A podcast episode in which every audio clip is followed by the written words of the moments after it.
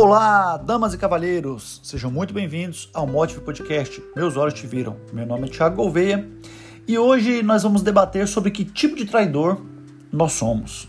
O fato é que nós somos traidores de Cristo, uns em mais ou em menos grau, mas que tipo de traidor nós somos? Há na Bíblia dois personagens que sabidamente traíram Jesus. Um o negou três vezes, já o outro traiu Cristo por 30 moedas de prata. Mas, se nós estudarmos as Escrituras, perceberemos que as semelhanças entre eles param por aí. O primeiro, Pedro, foi um discípulo muito próximo de Jesus. Ele estava sempre presente juntamente com Tiago e João nos momentos mais importantes da vida missionária de Cristo. Jesus deu a ele o nome Cefas, que significa pedra. E juntamente com essa alcunha, deu a ele a missão de fundar a igreja. Pedro estava longe de ser um cristão ou um discípulo perfeito. Era um homem meio rude, intempestivo, que falava sem pensar muitas vezes. Dava uns foras homéricos. Era capaz de falar coisas da mais alta sabedoria divina e outras completamente sem noção. Veja o que foi descrito em Mateus 16, por exemplo. Ele faz uma belíssima profissão de fé. Ele fala para Jesus: Tu és o Messias, o Filho do Deus vivo, e é exaltado por Cristo.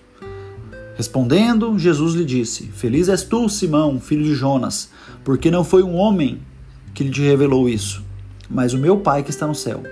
Por isso te digo: Tu és Pedro, e sobre esta pedra construirei a minha igreja, e o poder do inferno nunca poderá vencê-la.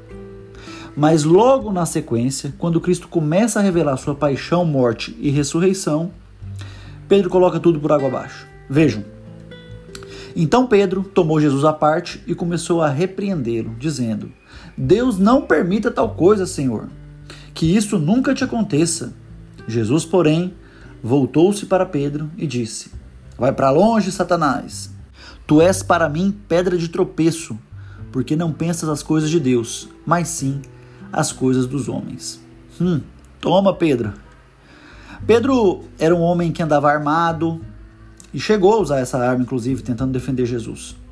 Nesse momento, Simão Pedro, que portava uma espada, puxou a da bainha e feriu o servo do sumo sacerdote, decepando-lhe a orelha direita. E o nome daquele servo era Malco. Está lá em João, capítulo 18, versículo 10. Apesar de ser tão próximo de Jesus, isso não foi impedimento para que Pedro o traísse. Assim como não é impedimento para nós, que muitas vezes nos consideramos próximos de Cristo. O encardido, inclusive, pediu a vida de Pedro. A palavra diz: Simão, Simão, eis que Satanás vos reclamou para vos peneirar como trigo, mas eu roguei por ti, para que a tua confiança não desfaleça, e tu, por tua vez, confirma os teus irmãos. Pedro, orgulhoso e intempestivo que era, disse: Que é isso, Senhor? Estou pronto para morrer por ti. E Jesus revela então para ele que ele o negaria três vezes antes mesmo do galo cantar. Pedro, ele teve a sua redenção no perdão de Cristo. E isso aconteceu porque ele se arrependeu sinceramente. A Bíblia nos diz que Pedro chorou amargamente assim que o galo cantou pela terceira vez. O arrependimento sincero é sempre uma ocasião de reencontro com o Senhor. Embora Pedro tenha descido aos mais baixos patamares, o seu arrependimento fez alçar patamares ainda maiores do que ele se encontrava antes da queda. O céu, inclusive, está repleto de grandes pecadores que souberam reconhecer o seu pecado. E não foi por acaso que, logo depois de arrepender-se, o seu olhar se cruza com o de Jesus. Naquele momento, envergonhado, Pedro retoma o caminho com o Mestre. Um olhar que transpassou a alma e que reverberou por toda a vida do pescador de homens. Não foi necessário nenhuma palavra, apenas um olhar. E Pedro teve todo o entendimento. Por outro lado, temos Judas, o segundo personagem a trair Jesus.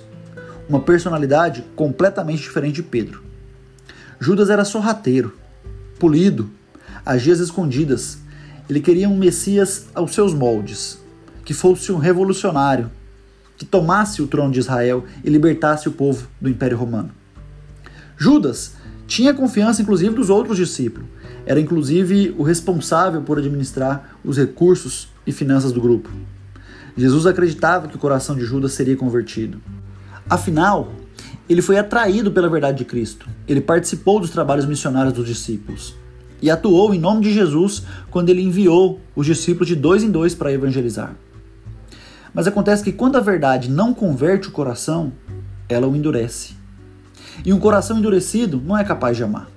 Ele é tomado pelo mal. Judas, ele parecia estar aderido a Cristo. Fingia uma preocupação com os pobres, como se lê em João, capítulo 12, versículos de 3 a 6. Então Maria, tomando um vaso de perfume de nardo puro, de muito preço, ungiu os pés de Jesus e enxugou-lhe os pés com os cabelos e encheu-se a casa com o cheiro do perfume.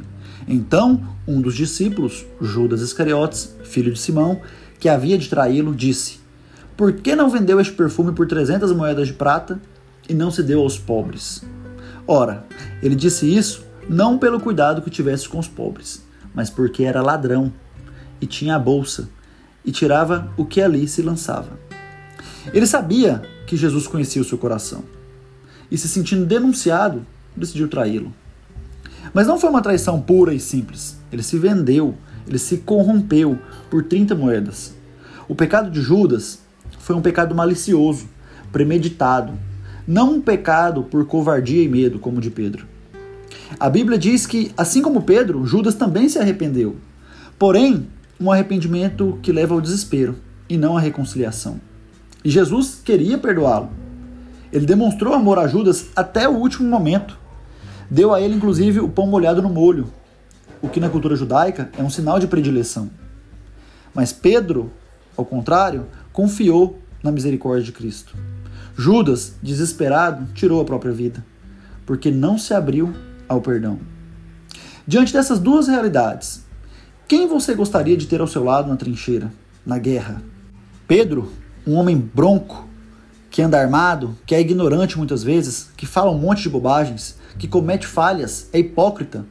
Ou Judas, um homem mais centrado, que se comunica bem, finge se preocupar com os pobres, mas é ladrão?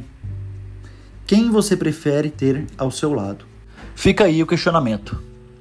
Eu prefiro caminhar com Pedro. Paz e bem, fique com Deus, um abraço. Até o próximo episódio. Até lá.